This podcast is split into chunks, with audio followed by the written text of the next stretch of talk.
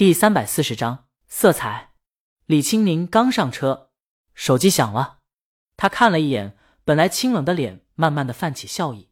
他笑盈盈的把手机放下，系上安全带，启动车子，开车出了小区。江阳也放下手机，他继续写剧本。三哥招呼服务员要了一杯柠檬水，放到江阳跟前。他坐在旁边，看着密密麻麻的本子，写的什么剧本？一个离异男人在朋友陪伴下走出来的公路片。江阳说：“电影剧本。”三哥在得到肯定答案以后，没再打扰江阳，又坐了回去。陆陆续续的，红山、庄琪他们都来了，文妮儿也跟着过来。今晚是乐队的第一次演出，他们得看看。江阳就不看了。李青宁给他打来电话，这边车开不进来，李青宁在外面等他。江阳收拾了东西，把写下来的剧本收起来，本子和笔还给老板。老板正在看电影，伸手接了过去。江阳瞥了一眼，他看的是《独自等待》，还挺入迷的。我先走了。江阳朝正在闲聊的红山他们打招呼：“庄琪，你不留在这儿看演出？”江阳和我老婆约了去吃饭。江阳朝他们摆摆手，朝门外走去。红山叮嘱他慢点。知道了。江阳的身影消失在渐渐外面的人流中。文妮儿忽然记起来，江阳没喝酒吧？三哥没有。文妮儿放心坐下，刚要说话。旁边一直在看手机的老板放下了手机，文妮儿问他：“这电影怎么样？”“挺好的。”老板摸了摸兜，问红山：“有烟吗？”红山刚要想说有，想到媳妇在身边，没，没有。老板看向三哥，三哥拿出烟盒，递给他一支：“心脏不好能抽。”老板：“心脏不好，又不是肺不好。”他说罢，拿起烟盒出去了。三哥刚摸出打火机：“你不用火。”老板背对着挥了挥手，我有。三哥手举着打火机，迟迟放不下。好家伙，有火没烟。文妮儿问红山：“杠子这神色不对啊。”老板的名字叫杠子。红山以前跟石头在一起玩的时候，也跟杠子玩过一阵。红山没看出来，是吗？他扭头看向外面，外面游人挺多的，很多情侣穿过情侣们人潮，看见杠子走到了对面临水一侧的树下。站在白栏杆旁抽烟，身形萧索。老板看了，独自等待，心里挺感慨的。倒不是说他身边溜走了一个人，现在追悔莫及，而是他是溜走的那个人。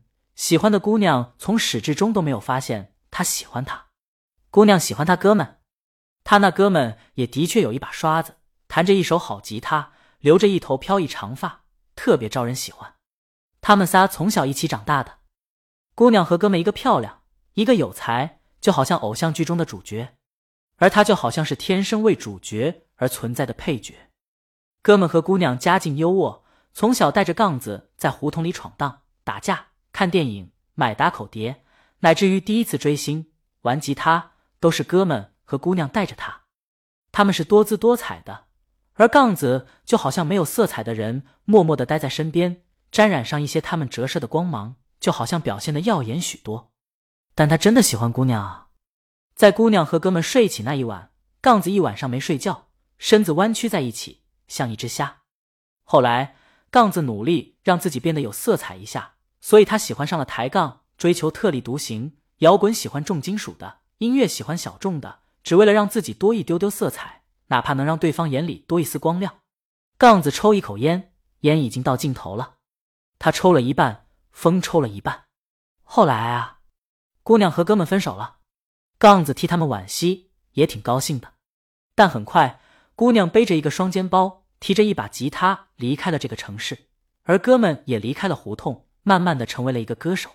不过，哥们运气挺不好的，出道两年刚小有名气，天王出道，接着大魔王夺走了天王第一座新人奖，从此整个歌坛进入了狂奔的双王时代。在那个时代。苦的不是双王身边的工作人员，也不是为他们摇旗呐喊的粉丝，苦的是别的歌手。想要不掉队，就必须得学习，努力提升自己，哪怕模仿也好，不然潮流流行了，观众品味起来了，歌手还在唱以前风格的歌，谁买账啊？他朋友就在那时候掉了队，现在是一个音乐工作室老板。这两位朋友各自奔向远方，留下杠子依旧待在原地，就像一只鸡望着鸽子，羡慕他们自由。不过，去年杠子偶然得到消息，他回来了。他在这条街上当驻唱。杠子赶忙过去看，的确是他，依旧长发飘飘。他当时拖着一个特别大的行李箱，不再是那个双肩背包了。杠子站在那儿看他，没来由一阵感慨：谁都不喜欢行李重啊，但不知不觉行李就变重了。这就是人生啊！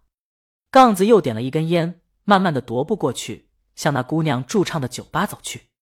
不知道为什么，杠子忽然想到了江阳，他觉得江阳跟他特别像。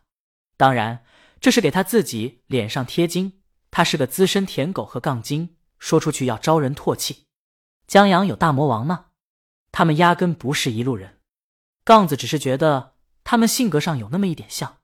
就下午的时候。他们在弹大魔王音乐的时候，江阳默默听着的样子，特别像他跟以前哥们和姑娘出去时的样子。哥们和姑娘侃侃而谈，仿佛什么都知道，他只能在旁边听着，有一些内向、不自信，还有一些，就是许多人坐在一起的时候，许多人是有色彩的，赤橙黄绿青蓝紫，而他们这种人就好像没有颜色，默默的坐在那儿，没人在乎，没人把话头引到你这儿问你意见，然后。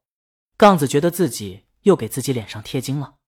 江阳跟他不一样，今儿坐在那儿，石头这种人群中的焦点，很自然的把话头就引到了江阳那儿。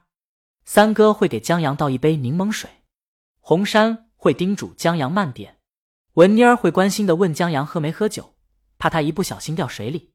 为什么呢？杠子吐一个烟圈，他真觉得他跟江阳一样，都是那种没有颜色的人。他停下脚步。